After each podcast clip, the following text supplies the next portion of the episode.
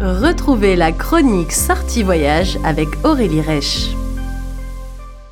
Et on est de retour sur les ondes de Choc FM 105.1. Ici Nathalie Salmeron, aujourd'hui en compagnie de notre experte en sortie et en voyage, Aurélie Reich. Comment vas-tu aujourd'hui? Bah, écoute, je vais très bien, je te remercie. Et puis toi?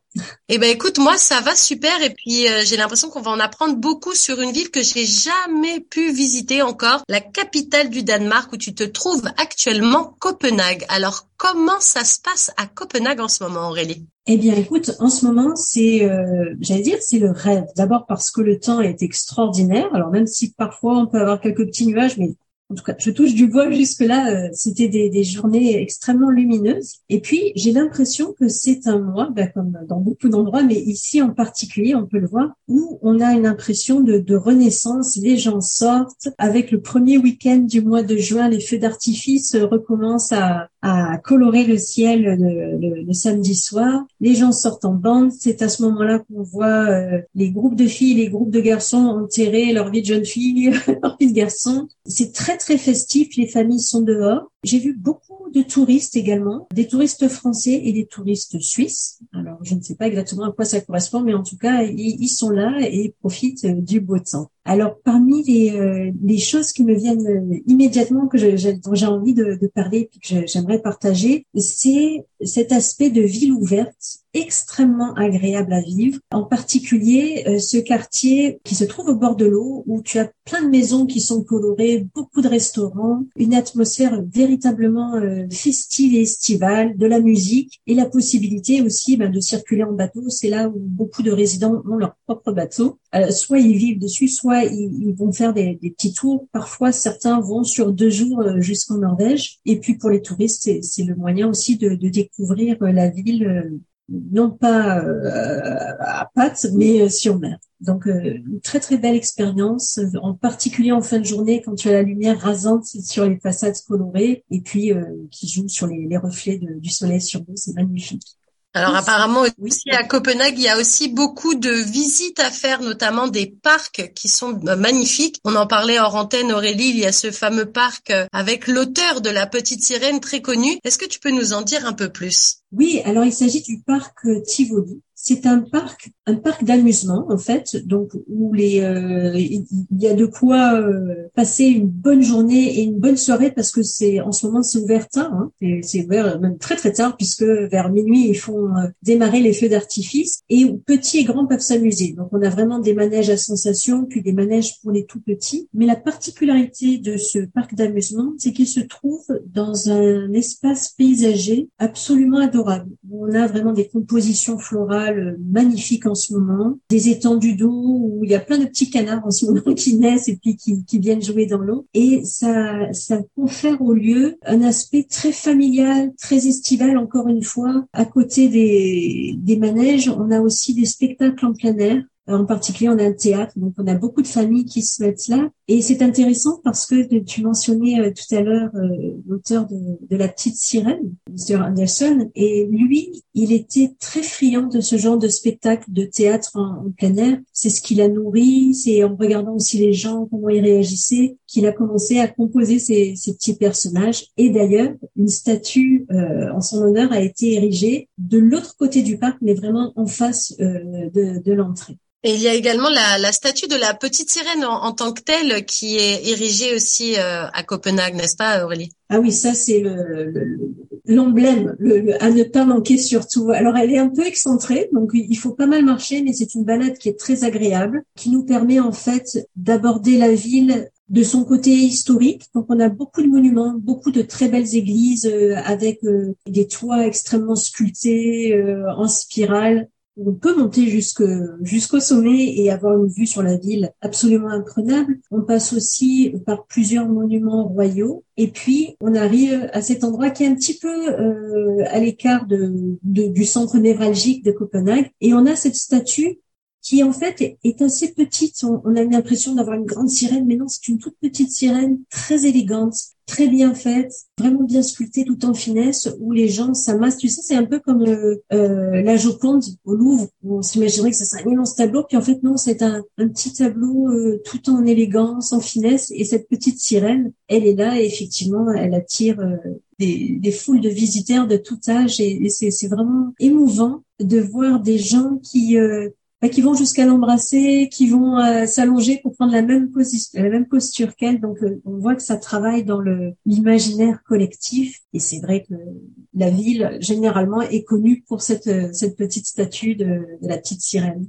Et en plus, avec la sortie du nouveau film de Disney, justement, La Petite Sirène, ça a peut-être donné un regain, justement, euh, d'intérêt auprès de cette statue de la part des touristes. Et oui, et puis très certainement que ça, on va avoir euh, une invasion encore plus grande parce qu'il eh, y a vraiment beaucoup de, de, touristes, alors que la saison estivale, elle a commencé à proprement parler, mais ce n'est pas encore les grands mois d'affluence. Donc je pense qu'effectivement le, le film va va aider à, à faire la publicité de, de, cette ville qui se démarque euh, à côté de ça par euh, donc je vous disais d'un côté très agréable à vivre et puis je fais une petite parenthèse, mais il y a deux grandes deux grandes allées très commerçante. Et en fait, quand je dis commerçante, c'est que euh, c'est une excuse en fait pour les gens de s'y retrouver. Mais en fait, ce qui se passe, c'est que on a des familles de trois générations qui viennent, ils prennent une glace, euh, c'est animé, il y a de la musique, il y a des places avec des fontaines. Et donc, c'est plus un lieu de, de, de, retrouvailles lorsque le bord de l'eau est vraiment trop, trop bondé. On n'y arrive pas. Donc, à part ça, euh, à, part donc ce bord de l'eau et puis ces, ces, artères très passantes, très vivantes parce que il y a des mimes, il y a des orchestres. On a, comme je disais tout à l'heure, beaucoup de monuments historiques euh, assez intéressants, des tours, le palais royal, les jardins du roi, des églises très intéressantes. Et puis on a de l'autre côté de ce centre névralgique c'est-à-dire qu'on prend le pont et on, traverse la, la mer, le, le d'eau, et on se retrouve dans un endroit qui est subitement extrêmement calme. C'est là généralement que les personnes qui possèdent des bateaux résident. Donc on les voit sur des bateaux euh, de luxe. Ils sont, ils sont là, ils sont dans un cadre de verdure, alors que nous sommes encore en ville et qu'à quelques mètres on a euh, tout un, un terrain pour euh, les food trucks et, et, toute autre convivialité. Et c'est très très calme. Et si on longe le, le bord de l'eau et qu'on voit tous ces, ces, voiliers, on finit par arriver à un endroit absolument étonnant, en opposition euh, totale en, termes d'atmosphère et puis de, de façon de vivre. Ça s'appelle Christianity. Et en fait, c'est une petite poche dans la ville où les personnes qui décident de s'y installer ont le droit de faire ce qu'elles veulent, à condition de ne pas déranger euh, les voisins. Et en fait, c'est une sorte de communauté. Les gens se sont retrouvés là par euh, centre d'intérêt. Donc tout est graffité. Il y a beaucoup de, peintures murales, euh, beaucoup d'objets de récupération, des pneus qui vont former un siège, une roue à aube qui va servir de table. On y vend de tout. On y vend euh, des vêtements africains, des vêtements indiens, euh, du cannabis et d'autres substances. Il y a un côté extrêmement communautaire. Ce sont des gens qui vivent euh, avec des petites maisons dans des toutes petites parcelles et puis on voit que ça se passe le sel, le poivre, la couverture au-dessus des grilles et donc on a une atmosphère vraiment étonnante, très très différente de ce qu'on peut voir au centre-ville où bon, il faut quand même un autre un autre niveau de vie euh, si on veut vraiment en profiter. Le seul bémol, c'est que c'est quand même, je trouve, une ville chère. Alors, c'est l'intérêt effectivement, c'est qu'on peut faire plein de choses dehors, c'est-à-dire il y a plein de choses qui sont accessibles dehors, mais la nourriture est chère, l'hôtel est cher, euh, même tu vois, des fois je, prends ça en comparaison, tu sais, euh, le petit porte-clés ou le magnet, et vraiment tu, tu peux rajouter, je dirais pas un dollar, mais presque, ouais, mais facilement. Par exemple, tu vois, le, le salaire moyen, c'est 3000 euros tu vois? Donc ça fait quoi? 4000 euh, 4002 dollars? Donc c'est pour ça que moi je trouve ça cher, avec mon budget canadien, c'est cher. Et puis c'est une ville qui est principalement piétonnière où, où on fonctionne aussi beaucoup à vélo. Ils aiment ils aiment ça et d'ailleurs ils disent pour l'instant c'est la deuxième ville la plus importante en termes de, de cyclistes derrière Amsterdam, mais ils espèrent d'ici trois ans remonter le rang et passer devant euh, devant Amsterdam. Donc absolument découvrir en particulier en ce moment où il ne fait pas trop chaud, il ne fait pas froid et où les gens ont vraiment, en tout cas les locaux, ont le cœur à la fête. Alors après une bonne balade en vélo, on aime bien se restaurer. Aurélie, est-ce que tu pourrais nous parler un petit peu de la culture culinaire locale? Est-ce qu'il y a des plats emblématiques au Danemark? Est-ce qu'il y a des spécialités à, Copenhague? Est-ce que toi, tu as pu euh, rêver ou voyager un petit peu dans ton assiette? Rêver, euh, non, je dirais pas ça, mais alors la spécialité abordable pour tous, c'est la saucisse. Ils ont une façon de cuire la saucisse, de l'accommoder de mille et une façons, qui fait que bon, euh, c'est ce qu'on retrouve à tout bout de champ. Autre chose qui est intéressante, c'est tous les produits de la mer. Comme c'est une ville qui est au bord de l'eau, euh, on déguste poissons, crustacés à volonté. On a la possibilité, bien sûr, ben, d'acheter ça puis de le faire chez soi, ou alors euh, de le déguster même sur un bateau. On peut monter. Ils ont ils ont transformé certains bateaux, bateaux de pêche ou, même bateaux d'embarcation moyenne en restaurant. Donc on peut être vraiment à quai, euh, se régaler des produits de la mer, tout en regardant le week-end en particulier des gens qui alors nous on appelle ça des ventes de garage euh, à Toronto. Puis eux, c'est pas vraiment ça, mais c'est une une façon pour eux de de vendre du seconde main à, à des prix vraiment très très abordables. Mais au lieu de faire ça devant chez eux, ils viennent le long, enfin le long des quais au bord de l'eau, et c'est là qu'ils qu'ils montent leur, leurs étalages. Et euh, parmi toutes les activités que, que tu as pu euh, découvrir, si tu devais euh, donner des conseils aux auditeurs de Choc FM 105.1 sur une en particulier à faire peut-être en famille à l'arrivée des beaux jours, ce serait laquelle? Qu'est-ce qui t'a particulièrement marqué, toi?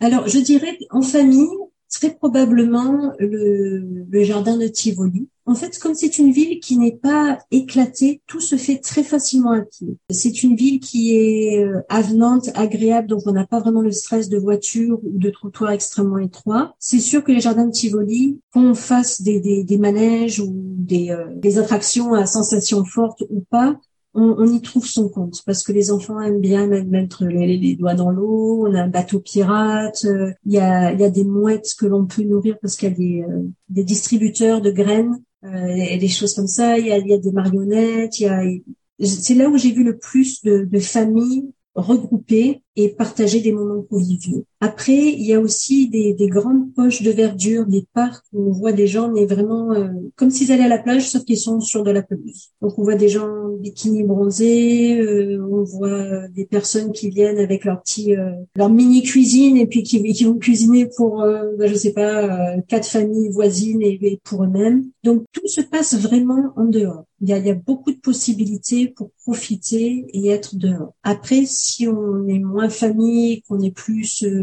je dirais, en couple ou entre amis, bien sûr Christiana, ça c'est sûr, cette affaire. Et puis sinon, ne pas hésiter, pourquoi pas sur euh, deux jours ou trois jours, de prendre un bateau et d'aller euh, jusqu'à Oslo, par exemple, pour rester une journée à Oslo, puis revenir, ça fait une belle pause aussi. Et d'ailleurs, en partant d'ici du Canada, est-ce que c'est simple de rejoindre Copenhague? Est-ce qu'il y a des vols directs ou malheureusement il faut quand même faire euh, deux trois stops pour pouvoir arriver dans la capitale du Danemark? Oui, alors mm, je, dirais que les vols directs, non, j'en pas en tout cas peut-être qu'ils vont en développer pendant la, la période euh, de haute saison. Euh, moi, je suis passée par Paris. Donc, j'ai fait un tour autour de Paris et après euh, Paris-Copenhague. Eh bien, merci beaucoup Aurélie pour ce point sur Copenhague, la capitale du Danemark. Et puis, euh, je pense que toi, ton tour du monde, on pourrait dire comme ça, ton, ton petit tour d'Europe, en tout cas en ce moment, n'est pas encore fini. Où est-ce qu'on va bientôt pouvoir te retrouver Aurélie? Alors, probablement au Portugal.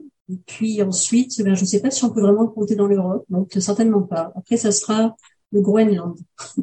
Effectivement, on peut pas tout à fait le compter dans, dans l'Europe, mais d'un point de vue euh, d'un point de vue température, on est aussi sur euh, un autre euh, une autre ambiance, dirais-je. Ah oui, là ça sera encore autre chose, oui. Surtout après le Portugal. Ah oui, tout à fait. En tout cas, merci beaucoup Aurélie pour ces précieux conseils voyage et à très bientôt pour une prochaine chronique. À bientôt. Au revoir. Au revoir.